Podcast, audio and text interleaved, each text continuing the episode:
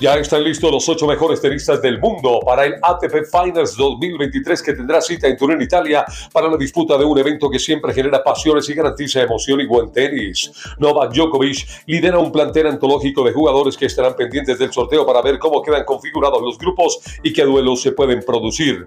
El sorteo tendrá lugar este jueves 9 de noviembre, así. Bombo número uno, el serbio Novak Djokovic y el español Carlos Alcaraz. El bombo número dos, con el ruso Danil Medvedev y el italiano Yannick Sinner. El bombo número 3, el ruso Andrei Rublev y el griego Stefano Tsitsipas y el bombo número 4 con el alemán Alexander Zverev y el danés Holger Rune. Las acciones de juego estarán desde el domingo 12 de noviembre y se jugarán por una semana. Habrá una concatenación de encuentros tras la que se va a determinar quién es el maestro de esta temporada. Empiezan a definirse los grupos de la Champions League de Europa. La primera fase de la Liga de Campeones que ha entrado en el cuarto juego de la fase de grupos tiene los partidos donde saldrán los 16 finalistas del torneo de clubes más importante del mundo. Borussia Dortmund en esta ocasión ganó a Newcastle dos goles por cero. Shakhtar Donetsk de Ucrania al Barcelona de España 1 por 0. Lazio de Italia hizo lo propio con Feyenoord de Países Bajos 1 por 0. Porto de Portugal también ganó 2 por 0 al Amberes de Bélgica. Manchester City de Inglaterra goleó 3 a 0 al John Boy de Suiza. Milan de Italia consiguió un poderoso triunfo, dos goles por uno frente al Paris Saint-Germain de Francia. Atlético de Madrid de España goleó 6 por 0 al Celtic de Escocia. Estrella Roja de Serbia fue el único local que perdió 1 a 2 con Leipzig de Alemania.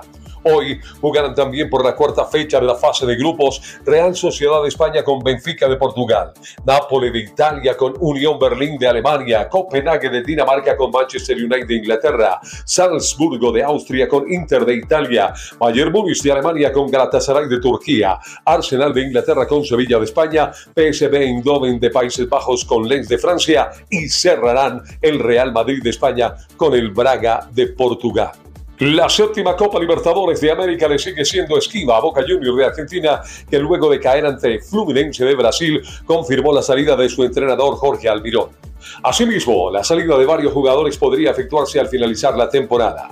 Y si bien el uruguayo Edison Cavani sigue en los planes de la dirigencia y tiene contrato hasta el 2024 con el Ceneice, dependerá del nuevo técnico decidir si el ariete uruguayo continúa o se marcha del equipo. Así, ya hay otros clubes a la expectativa.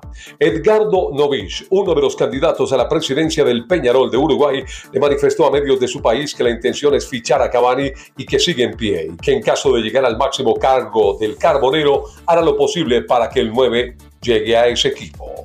Con equipos de seis países se correrá la edición número 57 de la Vuelta Ciclística a Costa Rica, que se disputará entre el 16 y el 25 de diciembre con 10 etapas que disputarán equipos de ciclismo de Colombia, Ecuador, México, Guatemala, Países Bajos y por supuesto el anfitrión Costa Rica que presentará a seis escuadras.